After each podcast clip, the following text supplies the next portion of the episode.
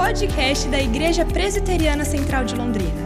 Oramos a Jesus Cristo para que você seja fortemente impactado por essa mensagem. E pode se assentar, irmãos e irmãs. Quero convidar você a abrir a palavra de Deus em Romanos, capítulo 1, versículo 16 e 17. Eu tenho certeza, se você é um cristão raiz, você celebrou a reforma protestante hoje, 504 anos. Se você é um cristão gourmet, você celebrou o Halloween. E se você é nem raiz nem gourmet, você celebrou o dia do Saci, porque hoje também é o dia do Saci. Mas eu tenho certeza que você é um cristão raiz e celebrou a reforma protestante. A gente vai falar um pouquinho sobre ela, a partir desse texto que nós vamos ler do versículo, capítulo 1, versículo 16 e 17. Paulo diz: Pois não me envergonho do evangelho porque ele é poder de Deus para a salvação de todo aquele que crê, primeiro do judeu e também do grego, porque a justiça de Deus se revela no Evangelho, de fé em fé, como está escrito: o justo viverá pela fé. A gente vai falar um pouquinho nessa noite sobre o significado da reforma protestante para os dias de hoje. O eco da reforma protestante que passou pelo tempo e nos alcança hoje. Como eu disse para você, lá a gente começa a se aculturar tanto esse mundo que nós trocamos um dia de celebração, como é o dia de hoje, por uma festa pagã. O Halloween é a celebração da morte, do diabo, da satanização das crianças, e o nosso Deus é o Deus da vida, da verdade, da justiça. Nós não celebramos a morte, nós celebramos aquele que venceu a morte. Então a gente não pode cair nessas armadilhas do diabo. Eu e você temos que trazer no nosso coração essas datas emblemáticas para lembrar que o nosso Deus é poderoso ao levantar um homem e outros homens e mulheres para transformar o mundo. E Lutero era como eu e você, um homem cheio de crises. Caiu um raio perto dele uma vez, ele viajando. Ele ficou com tanto medo de morrer que ele foi para um mosteiro virar monge uma compensação psicológica, já que eu tenho medo de morrer, eu vou fazer alguma coisa relacionada às coisas de Deus, para que esse medo de alguma forma saia do meu coração. E os historiadores, os biólogos diziam que ele se autoflagelava a ponto de sair sangue do seu próprio corpo todas as vezes que ele pecava. Porque na cabeça dele, quanto mais ele fizesse alguma coisa para Deus, mais Deus o amaria, mais Deus o perdoaria. Então ele vivia uma vida a partir de obras. Até que Deus, na sua graça misericordiosa, enquanto ele estudava as Escrituras, lendo Romanos, esse texto que nós lemos aqui agora, a mente, o coração dele foi iluminado.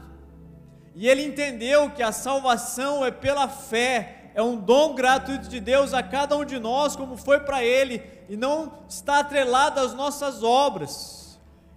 Nada que é em nós, as nossas obras não geram salvação, nós somos salvos pela graça de Deus mediante a fé. E assim Lutero se desperta para isso.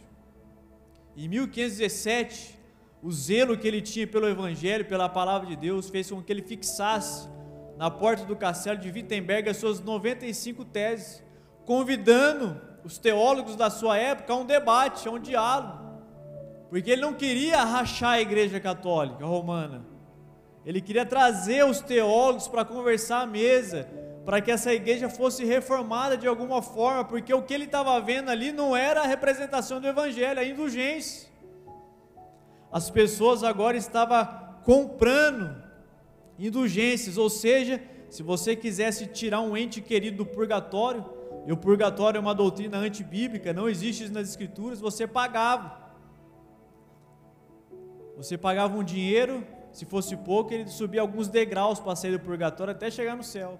Se você tivesse muito dinheiro, você pagava, ele saía de uma vez. Ótima oportunidade para você manter a sua sogra em sofrimento. Paga a prestação. Se tivesse maquininha, falava parcelar em quantos vezes? Quantas vezes? Até uns 30 anos. Então passa 30 anos. Vamos deixar ela lá para ela ser purificada, expurgada completamente. Mas você, naquela época, se tivesse vivendo lá, com a cabeça cheia de religiosidade, a gente ia gastar o nosso dinheiro nisso. e tinha uma musiquinha que dizia o seguinte: Assim que uma moeda no fundo do cofre cai, uma alma do purgatório para o céu vai. Nada melhor que você doutrinar uma geração cantando para ela.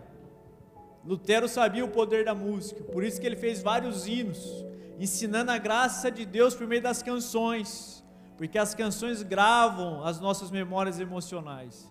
Por isso que você vê esses hits de funk aí que domina tudo, porque está moldando uma geração. Então, ouvindo isso constantemente, Lutero vendo tudo aquilo que estava acontecendo, ele entendeu que as escrituras o chamava para fazer algo, já que a igreja não queria responder a isso. E a partir da sua experiência que ele teve com a palavra de Deus, por meio do Espírito Santo, que fez com que ele entendesse essa salvação pela graça, então ele redescobre algumas verdades que haviam sido ofuscadas durante a Idade Média, as quais nós vamos tratar aqui, cuja primeira delas é a redescoberta do Evangelho, onde ele diz, o apóstolo Paulo, pois não me envergonho do Evangelho, porque ele é o poder de Deus para a salvação de todos aqueles que creem. O Evangelho é uma boa notícia de alegria o Evangelho não é uma má notícia, mas é uma boa, boa notícia. Eu e você deveríamos ser o povo mais feliz dessa terra, porque nós fomos alcançados uma vez por esse Evangelho que nos foi anunciado, e essa alegria deveria nos tomar de tal forma que nos mantivesse inabaláveis diante das dificuldades da vida, como Lutero foi.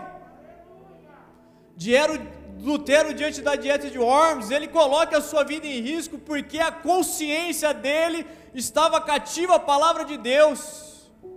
E ele diz: Eu vou enfrentar vocês porque a minha mente pertence às Escrituras.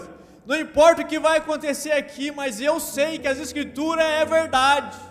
A alegria da salvação de um homem que estava preso à religiosidade, a regras e práticas que não vai levar ninguém a nada a não ser aprofundar a culpa no nosso coração pela impossibilidade de praticar todas essas religiosidades que nós absorvemos durante a vida. O Evangelho é alegria que se aplica à vida cristã diariamente na minha vida e na sua vida. O Evangelho toma toda a nossa vida. Eu costumo dizer que o Evangelho é tão poderoso que ele afeta até o seu sono. Faz com que você deite na sua cama e durma descansando nesse Deus soberano que cuida de cada detalhe da sua vida. O evangelho é tão profundo que você tem que chegar na sua noite, na sua casa hoje à noite, deitar na sua cama e dormir.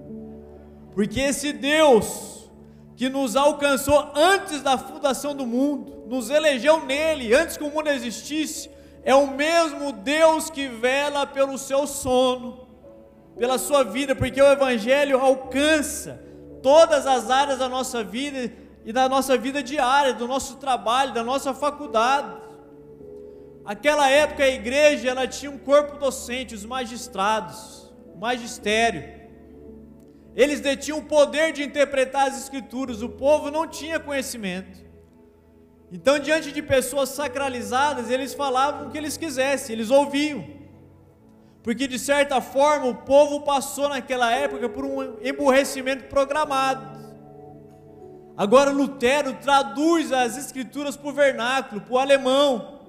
E ele coloca essa palavra viva nas mãos do povo. Agora o próprio povo pode estudar as Escrituras. Agora o, povo, o próprio povo pode ler a Bíblia e descobrir as verdades das Escrituras que saltavam os olhos deles. E Lutero está dizendo para eles agora o seguinte: vocês têm o direito de interpretar as Escrituras, leia e compreenda as Escrituras.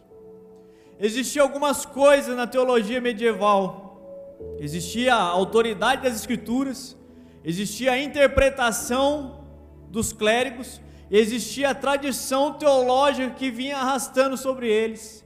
Então ele juntava tudo isso no mesmo peso de igualdade da Bíblia. Então o que um teólogo disse no século 3, 4 tinha o mesmo peso de autoridade que as escrituras, e a partir disso vai se agregando regras e mais regras na vida das pessoas. Então Lutero chega e diz o seguinte: a história interpretativa das escrituras, ela só tem sentido, só deve ser levada a sério enquanto ela não contraria as escrituras. Você pode ler a teologia que tem aí, as histórias das interpretações dos clérigos, dos teólogos, e você pode usar para a sua vida desde que ela represente a verdade das Escrituras. Por isso que você devemos ler a Bíblia, ouvir sermões, podcasts, vídeos no YouTube a partir das Escrituras. As Escrituras têm que ser o norte da sua vida. Você está numa igreja presbiteriana, você conhece a seriedade com que os presbiterianos lidam pelas Escrituras, pelo apreço que ele tem por ela.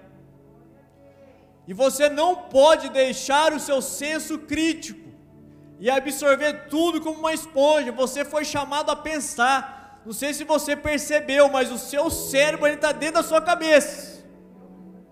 E você precisa usá-lo para a glória de Deus. Você precisa ouvir tudo, ler tudo e passar pelo crivo das Escrituras, mas para isso você precisa ter tempo com a palavra de Deus diariamente. Quando você é recebido como discípulo dessa igreja, há uma, um, uma afirmação dentre tantas que você tem que responder. Você promete ser fiel à liderança dessa igreja. Enquanto a liderança dessa igreja é fiel às Escrituras, existe uma condição. Nós não vamos doutriná-los e nem queremos isso.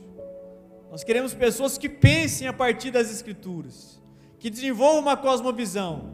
Então você se torna sujeito à autoridade dessa igreja com a condição, enquanto a autoridade dessa igreja representa a verdade das Escrituras. Quando você for orientado a partir das Escrituras, você se submete a isso. Mas quando a orientação não é bíblica, você está desautorizado a obedecer à autoridade dessa igreja, porque você foi chamado para pensar a fé cristã a partir do seu tempo devocional. E a igreja presbiteriana como um todo, não só essa como todas as outras, oferece para você inúmeros cursos para que você possa crescer na fé e compreender melhor as Escrituras. E nós queremos que isso aconteça, porque aqui, a, a, a Bíblia, ela moldou não apenas o nosso coração e a nossa consciência, mas ela também moldou o mundo que nós vivemos hoje. O mundo ocidental é moldado pelas Escrituras, pelo poder da palavra de Deus. Isso é um eco da reforma. Existe um livro do autor chamado Vichal, que o livro chama o livro que tudo mudou, o incrível impacto da Bíblia em nosso mundo.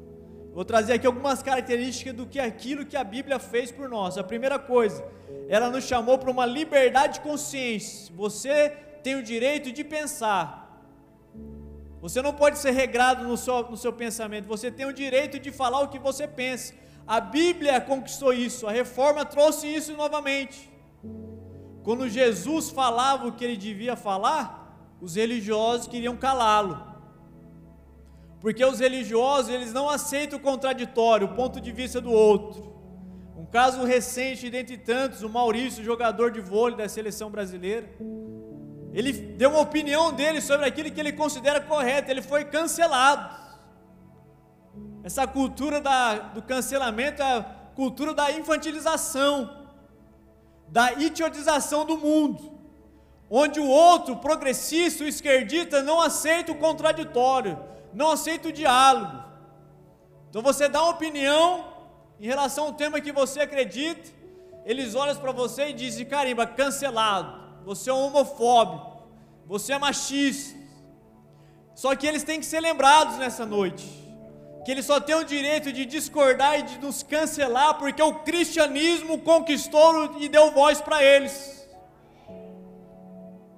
O cristianismo lutou para que você pudéssemos falar aquilo que nós pensamos. Por isso que eles podem falar o que eles querem hoje, só que eles não querem aceitar aquilo que a igreja diz, porque eles não estão abertos ao diálogo. Outra conquista do cristianismo para mim e para você é a igualdade humana. Foram os cristãos que lutaram pela escravidão.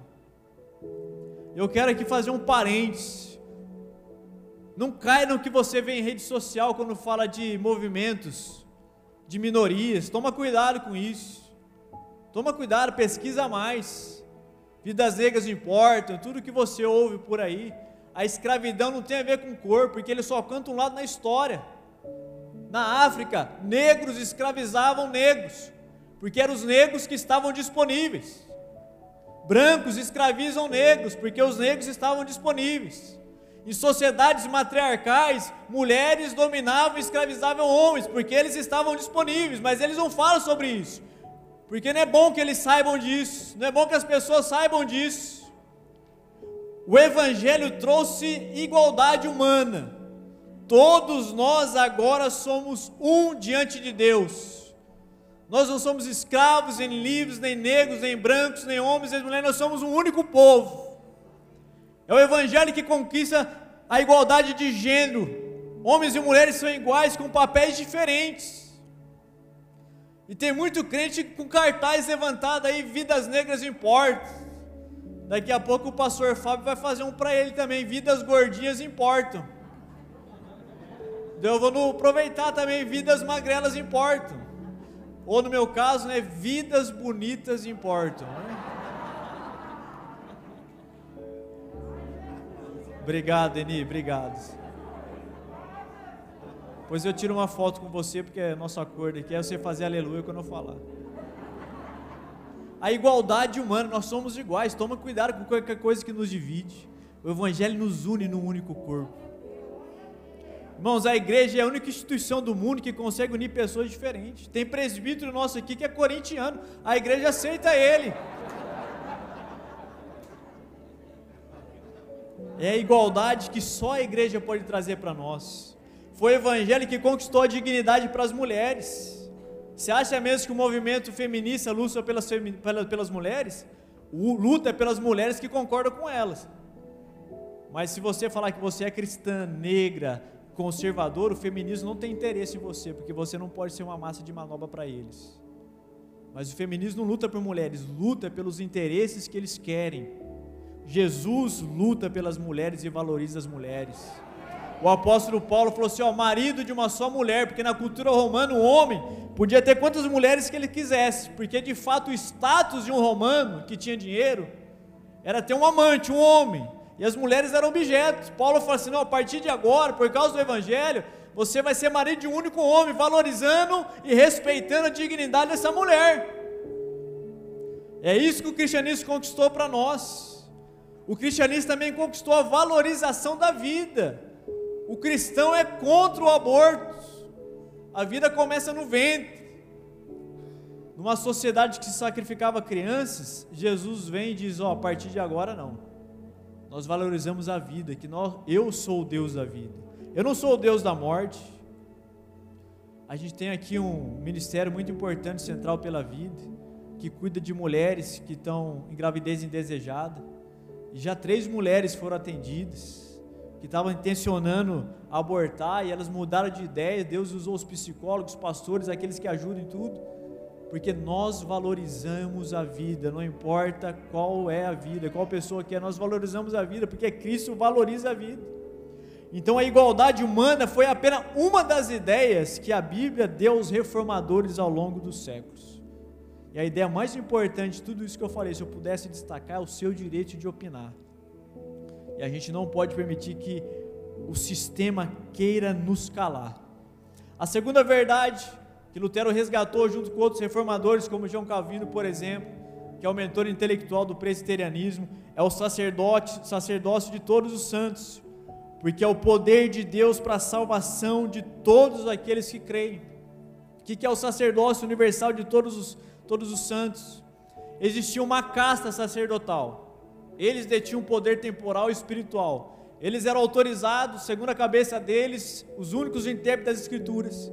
Agora Lutero vem e restaura, resgata a doutrina do sacerdócio universal de todos os crentes. Eu e você somos sacerdotes. Nós não precisamos mais de intermediadores entre nós e Deus, porque Cristo é o nosso sumo sacerdote. E eu posso orar pelas pessoas e você pode orar por outras pessoas, não precisando que alguém intermedie isso. Nós temos agora a autonomia dada por Deus de como sacerdotes liderar uma célula e cuidar de pessoas. Então agora esse processo de, de, de algo que era sagrado está desacralizado os sacerdotes estão caminhando pela cidade de Londrina como homens e mulheres que têm transformado os ambientes que eles estão. Por isso que nós enfatizamos constantemente que você participe de uma célula, que você lidere uma célula, exercendo agora o seu sacerdote. Não tem mais a ver com as atividades do clero, mas cada cristão se tornou um missionário das boas novas em levar o evangelho. Os pastores, eles assumem algumas responsabilidades maiores, não muda nada. Os leigos, que somos nós, assumem responsabilidades menores, mas todos nós somos sacerdotes. O pastor Hermes ele foi privilegiado, porque agora o CNPJ da igreja está no CPF dele. Um dia desse eu estava aqui no CA, quase meia-noite, tocou todos os alarmes aqui. Daí ele recebeu uma ligação, né? Dizendo que tinha um ladrão aqui dentro. Daí foi ver na câmera, era eu acendendo, tocando todos os alarmes aqui. Eu não recebo ligação quando toca alarme aqui duas horas da manhã. Eu não recebo. Né? Graças a Deus. Mas o pastor Hermes tem responsabilidades maiores. Mas tanto ele, quanto você e quanto eu temos o mesmo privilégio de anunciar as boas novas por onde nós passamos, de participar de uma célula e ajudar pessoas. Eu quero dar um exemplo aqui para você de um homem que era um leigo, Patrício, Império Romano, é destruído pelos bárbaros, os godos, visigodos e todos os godos que existiam na época. Ele era da, da aristocracia. Ele leva esse homem para Irlanda, se torna escravo durante seis anos. Ele cuidava de ovelhas lá. Um dia ele tem a possibilidade de foge, volta para Roma. E ele tem um sonho. Os irlandeses falavam para ele o seguinte: ó, volta, Patrício, que nós queremos que você cuide de nós, que você pregue o evangelho para nós. E agora, voluntariamente, ele volta para lá. Ele volta para o lugar onde ele foi escravizado. Só que ele era um leigo. Ele não era alguém letrado nas escrituras, era um leigo. Ele sabia que ele poderia ser escravizado novamente ali, mas ele vai. E um leigo, alguém que não tinha conhecimento teológico nenhum, transformou a Irlanda de hoje. A Irlanda tem uma dívida de gratidão ao Patrício. Ele foi o responsável por acabar com a escravidão no, no, dos pagãos que existiam ali. Ele acabou com a escravidão que existia. Ele amenizou 80% as guerras tribais. Um único homem, que era um iletrado, que conhecia nada da teologia romana daquela época, foi usado por Deus para transformar a Irlanda. Olha o que ele diz nas suas próprias palavras: Estou ciente das minhas limitações intelectuais indicadas pelos meus críticos, que seria a igreja romana. E me sinto envergonhado por minha falta de treinamento teológico e pela má qualidade do meu latim. Meus textos realmente não revelam a formação de um estudioso, mas revelam o coração de um homem compelido pelo amor de Cristo conduzido pelo Espírito e guiado pelas Escrituras. A palavra tem o primeiro lugar na minha mente e no meu coração. Ele entendeu o sacerdócio universal de todos os crentes. Ele foi lá e fez a coisa acontecer. Ele estabeleceu alguns princípios que fez com que tudo isso acontecesse. O primeiro deles é uma fé ardente. Esse homem era apaixonado pelo Deus das Escrituras e pelas Escrituras. Ele tinha uma fé ardente. Ele foi tomado pela graça, o evangelho da salvação que nós falamos, que trouxe alegria.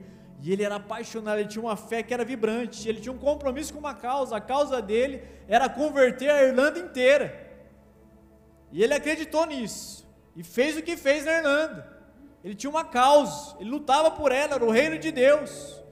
Ele tinha relacionamentos que eram contagiantes, ele inspirava outras pessoas a caminhar no mesmo propósito que ele. E esse propósito, fazer com que essas pessoas se mobilizassem para fazer o que ele estava fazendo.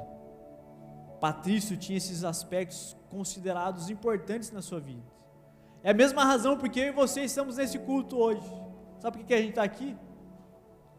Porque o reverendo Ozir começou isso, agora está o cajado com o reverendo Emerson, mas você vê tanto na vida dele quanto na vida do pastor Emerson uma fé vibrante relacionamentos contagiantes. Hoje não muito que a gente não pode abraçar, mas abraça todo mundo. Existe uma causa comum pela qual eu e você vemos nessa igreja. E essa causa nos move e nos mobiliza para liderar a célula, para ajudar no quilo do amor e para fazer tantas outras coisas. Porque nós entendemos que existe algo e um propósito de Deus nessa igreja gerado no coração de Deus para nós. Por isso que a gente está aqui nesse culto, porque você vê propósito nessa igreja. Porque se não existisse propósito, você não estaria sentado aqui. E se você não tivesse sentado aqui, não, não haveria igreja. Mas você e eu nos mobilizamos porque há algo que você vê nessa igreja que te leva a fazer isso. que era a mesma coisa que havia no coração de Patrício que levava outras pessoas a fazer aquilo que eles deviam fazer. É uma igreja que encanta. Na verdade, a nossa igreja aqui, ela encanta a sociedade por aquilo que nós fazemos. E você tem um mérito de tudo isso. Aqueles que estão de fora, fiquem encantados por aquilo que nós estamos fazendo. Eles falam, eles comentam. E para nós que estamos aqui dentro, vocês que participam desse culto, vocês são inspirados também por essa igreja. Essa igreja inspira vocês em muitas coisas. E essa igreja capacita você para que você possa ir lá fora, encantar o mundo com o evangelho, inspirar outras pessoas que onde você está também. Graças a Deus pela vida dessa igreja presbiteriana que é tão madura, que em tempos de pandemia foi tão firme, esteve conosco aqui com os pastores, com os líderes de célula, aguentando a barra, fazendo célula online, fazendo negócio fumegar e não deixou a peteca cair. Deus abençoe muito a sua vida que entendeu esse princípio.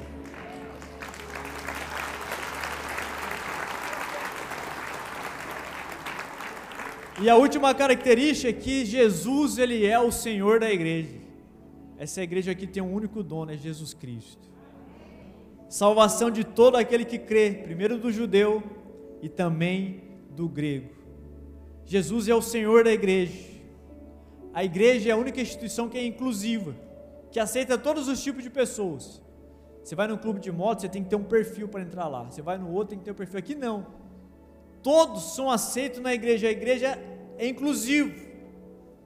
Cristo morreu pela igreja. Nós somos a igreja. É óbvio que existe a igreja institucional, que tem CNPJ, como eu já disse. Essas paredes é o templo, que nós chamamos de igreja. Essa é a igreja que tem energia elétrica para pagar, tudo. Mas existe a igreja como organismo vivo.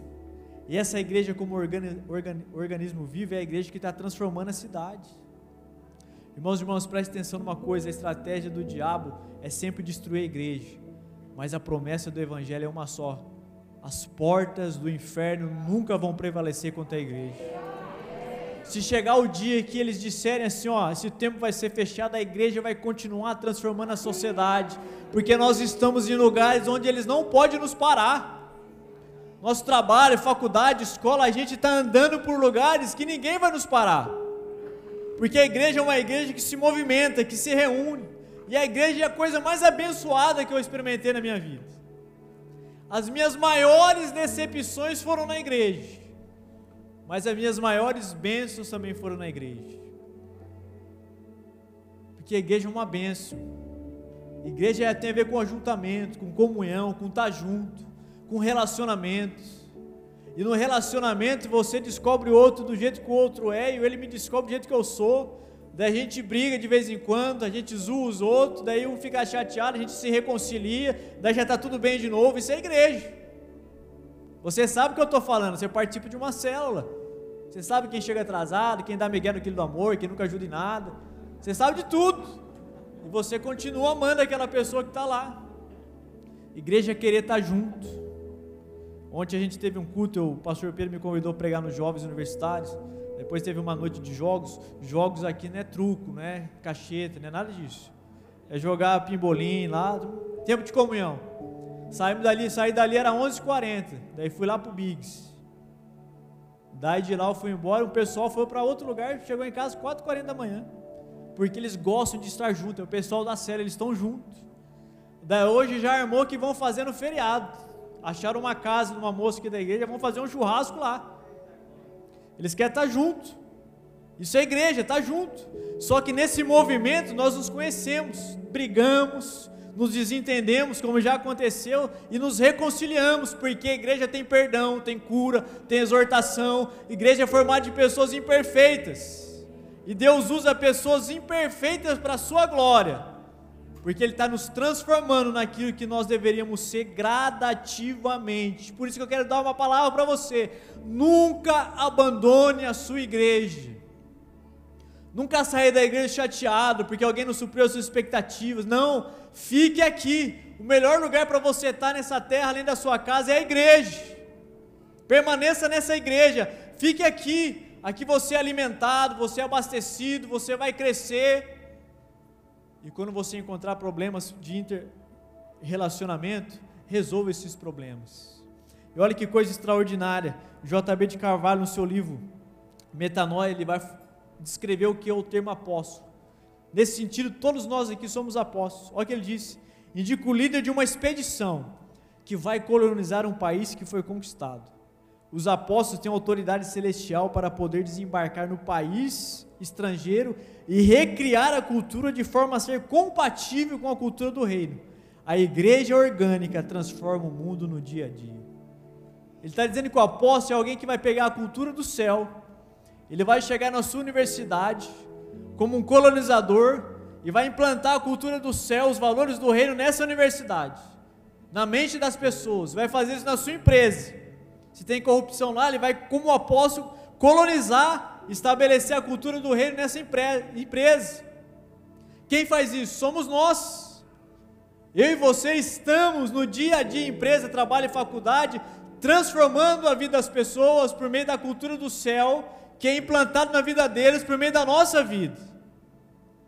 Pessoas imperfeitas, pessoas que não têm resposta a todas as perguntas, mas que sabe o Deus que ela serve e conhece o Senhor da sua igreja.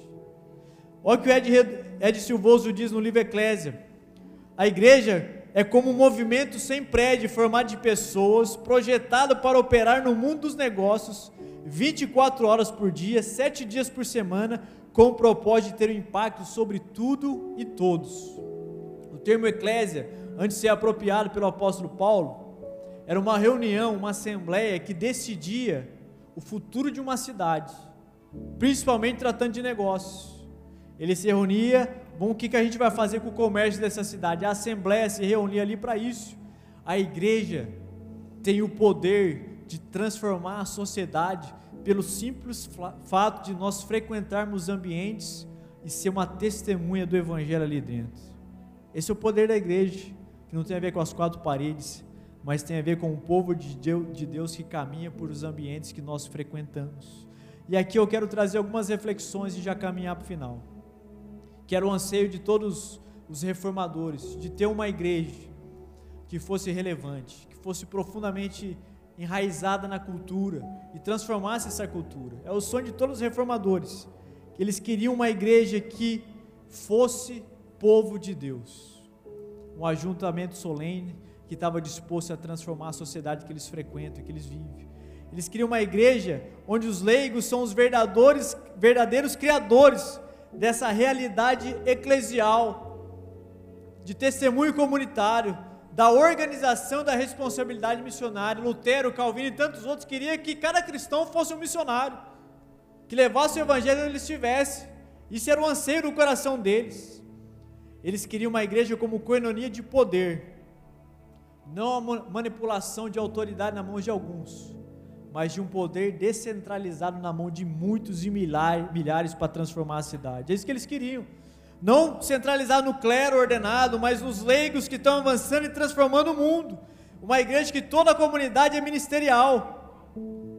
Não só alguns dos seus membros, mas todos nós, juntos, no único objetivo responsáveis por executar aquilo que Deus nos chamou a fazer. Essa era a ideia que os reformadores tinham de igreja. Eles queriam uma igreja como diáspora, dispersão, que se faz presente dentro da sociedade, transformando as veias, o tecido social dessa sociedade e criando um mundo melhor para eu e você viver. É só o Evangelho que pode fazer isso. É uma igreja com uma compreensão da sua universalidade, falando de justiça social do ponto de vista da Bíblia cuidando de mulheres que são oprimidas do ponto de vista da Bíblia, cuidando de problemas políticos do ponto de vista da Bíblia. Essa era a igreja que eles queriam, uma igreja que fosse uma referência para a sociedade, transformando onde eles estivessem. E uma igreja toda apostólica, onde eu e você fôssemos enviados como testemunha de Cristo em lugares de trevas, para que o nome dele levasse luz a corações que estão presos no pecado. Irmãos e irmãs, eu e você que somos essa igreja. Esses são alguns ecos daquilo que a reforma resgatou que havia sido esquecido pela Idade Média. E o desejo do meu coração, minha oração é que esses ecos continuem a ecoar no meu e no seu coração para todo sempre.